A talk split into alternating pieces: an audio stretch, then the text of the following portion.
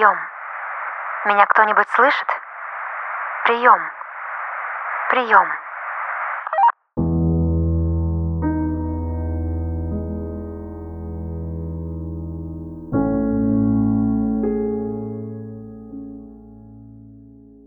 Запах горелого пластика повис в воздухе. Токсичное испарение, словно кольца Юпитера, окутывали лес, вернее то, что от него осталось. Облысевшие деревья с покосившимися стволами и листву, что тлело на потрескавшейся земле. Небо, когда-то такое разное, голубое в жаркий солнечный день или пасмурно-серое в дождливый, уже стало пунцовым, а солнце так близко подошло к земле — что люди перестали нуждаться в прогнозе погоды. Она всегда была одной и той же — догорающий пожар. Самих людей на Земле тоже не осталось. Случайный взрыв астероида и столетия цивилизации канули в лету, оставив после себя лишь мертвые остовы былого величия. Уцелела лишь старая пожарная вышка, расположенная в богом забытой глуши, и ее смотритель Николас Бейли.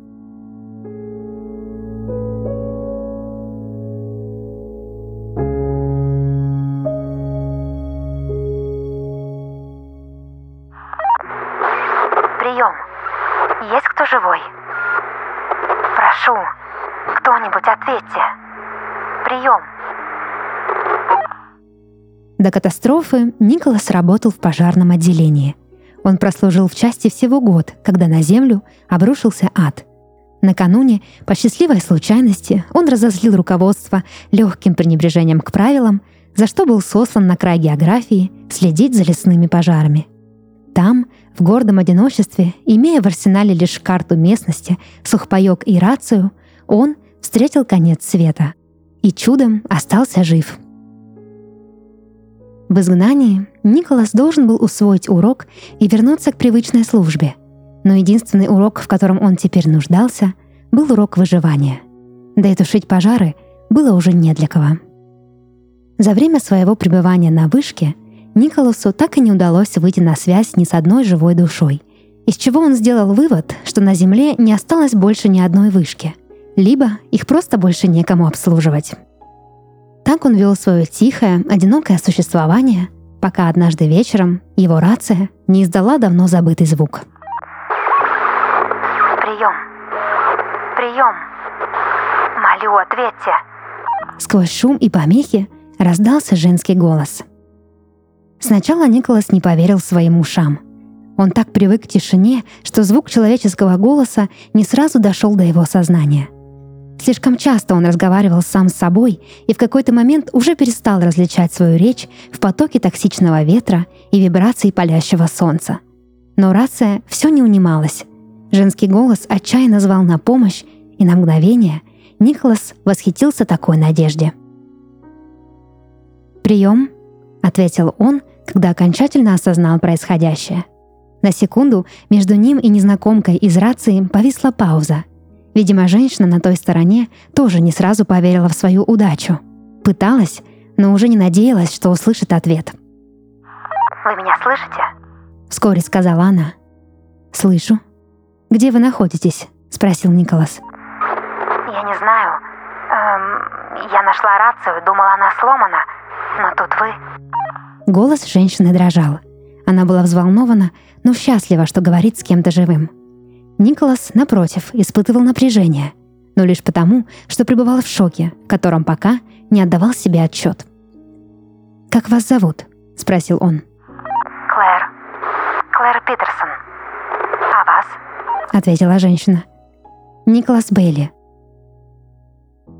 В этот момент рация издала пронзительный звук — будто что-то рядом с Клэр с треском обрушилось и заставило ее отпрыгнуть в сторону, уронив устройство. Николас тут же пришел в себя. Осознание случившегося догнало его и накрыло с головой. Впервые за долгое время он говорил с живым человеком. Он не знал, где она находится, и не снится ли ему все происходящее. На секунду он задумался о том, не лежит ли он где-то без сознания, обезвоженный в бреду. Но грохот из динамиков снова вернул его в реальность. На другом конце была совершенно реальная женщина, и она могла быть в опасности. «Клэр?» прием. Клэр!» — закричал Николас. Прием. Я здесь. Здание рушится, я не знаю, что делать. Послышался голос спустя мгновение. «Вы ранены?» — забеспокоился пожарный. Кажется, нет. Успокоила его Клэр. Так, между Николасом и незнакомкой из рации начался диалог, который со временем перерос в беседу. «Где вы находитесь? Опишите». Если мне не изменяет память, то я в Квинсе. Когда все началось, я как раз ехала к родным в гости.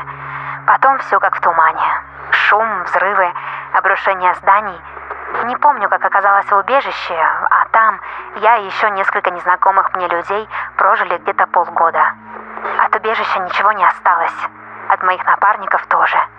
Я бродила между руин, пока не забрела сюда. Похоже на старый военный склад. Нашла рацию и решила попытать удачу. Пока Клэр рассказывала свою историю, Николас обратил внимание на то, что у нее очень приятный голос. Усталый, слегка хриплый от жажды, но очень мягкий, обволакивающий. «А вы где?» Прервала Клэр его размышления – на старой пожарной вышке в лесах Вайоминга. Вернее, в том, что от них осталось. «Вайоминг?» – удивилась Клэр. «По крайней мере, мы с вами на одном материке». В ее голосе Николас услышал легкую грусть. Наверное, она надеялась, что он где-то рядом, а потому расстроилась, узнав, что это не так.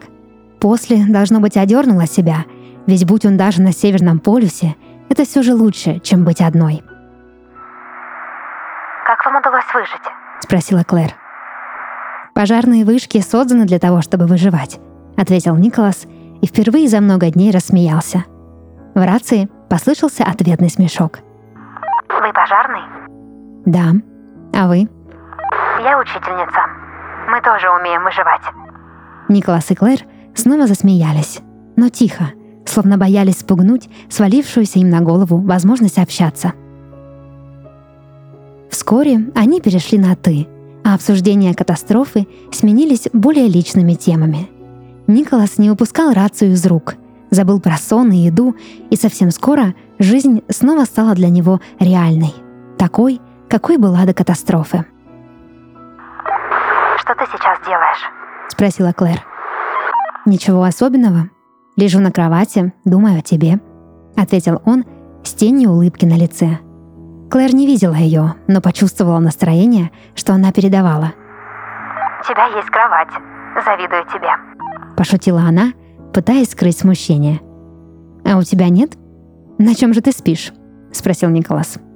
«На чем придется? Сейчас вот на кипе из газеты и одежды». «Ну, тоже неплохо». «Надо ложиться спать, но надеюсь, что завтра снова услышу твой голос», — сказала Клэр, после минутного молчания. «Услышишь». Доброй ночи, Ник. Сладких снов, Клэр.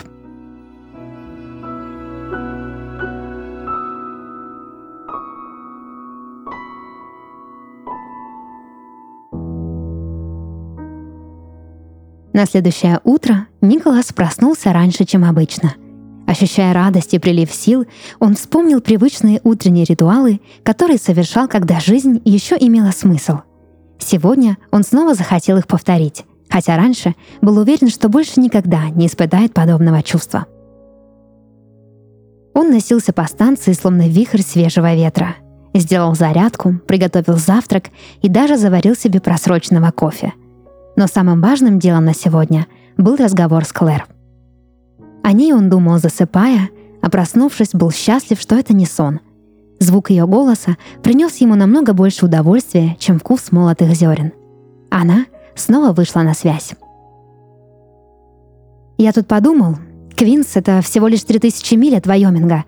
Если меня не подводят навыки скаута, то 22 дня пути, и я буду у тебя». Бодрость в голосе Николаса вдохновляла Клэр, но план казался ей отчаянным — 22 дня пути по дороге. Давно ли ты выглядывал в окно? Это опасно?» Отговаривала его она. «Думаю, наша встреча стоит риска. Что мы теряем?» «Друг друга?» На секунду Клэр замолчала, и Николас услышал, что ее дыхание стало тяжелым. «Я бы очень хотела тебя увидеть, Но если что-то случится в дороге, сейчас мы можем разговаривать. Это намного больше, чем то, на что я рассчитывала. Так что мне есть что терять. Сказала она тихим, низким голосом. Так, встречу было решено отложить до лучших времен. Николас и Клэр продолжали общаться, выходя на связь друг с другом каждый день. Время перестало иметь для них значение.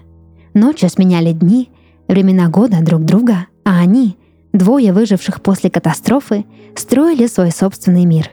Мир, в котором они однажды встретятся. И тогда жизнь снова обретет смысл.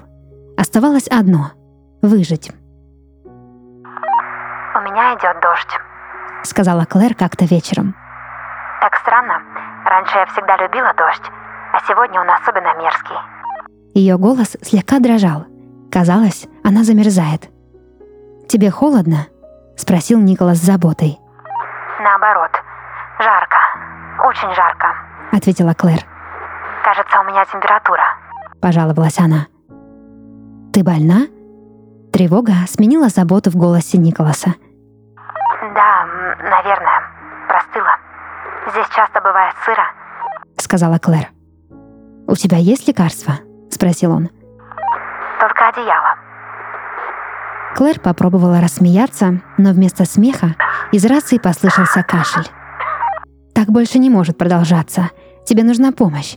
Я сейчас же отправляюсь в путь», — настаивал Николас, вскочив с кровати, на которой все это время лежал, пребывая в мечтах о Клэр. «Ты будешь идти в лучшем случае месяц», — сопротивлялась она. «Месяц или два, какая разница? Рано или поздно я буду у тебя. Не пойми меня неправильно, но я больше не могу так жить. Слышать твой голос, понимать, что тебе плохо, страшно, одиноко, и не иметь возможности тебе помочь». «Ладно, я согласна», — ответила Клэр, и в голосе ее Николас отчетливо услышал слабость. Казалось, она теряет сознание и уже не может продолжать разговор. Спустя пару минут Николас услышал помехи, что раздавались на стороне его собеседницы. Тогда он понял, что ждать больше нельзя. Он достал старый рюкзак, положил в него карту, фонарик, немного еды и стал собираться в путь.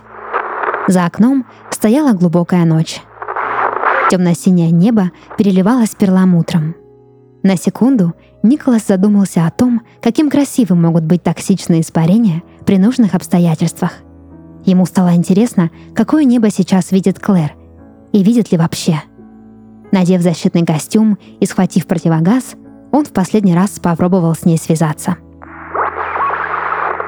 «Прием. Клэр, ты слышишь меня?» Но в ответ Раздавались лишь помехи и сбивчивое дыхание. «Я иду к тебе. Прошу тебя, нет, я умоляю, дождись меня». Рация отрывисто прошипела, а затем отключилась. Сигнал был утерян. Николас бросил ее на кровать и впервые за долгое время вышел из вышки в токсичное объятие нового мира –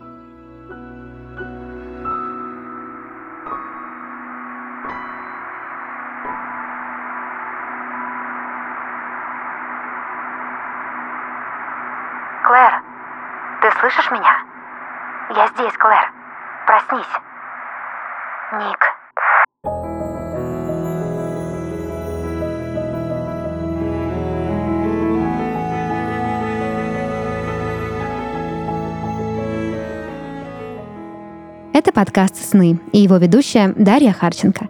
Сегодня я читала рассказ, написанный на основе сна нашей слушательницы Анастасии Печерской из города Краснодар – если вы хотите, чтобы ваш сон прозвучал в подкасте, присылайте его к нам на почту. Ссылка в описании. До новых встреч и сладких снов!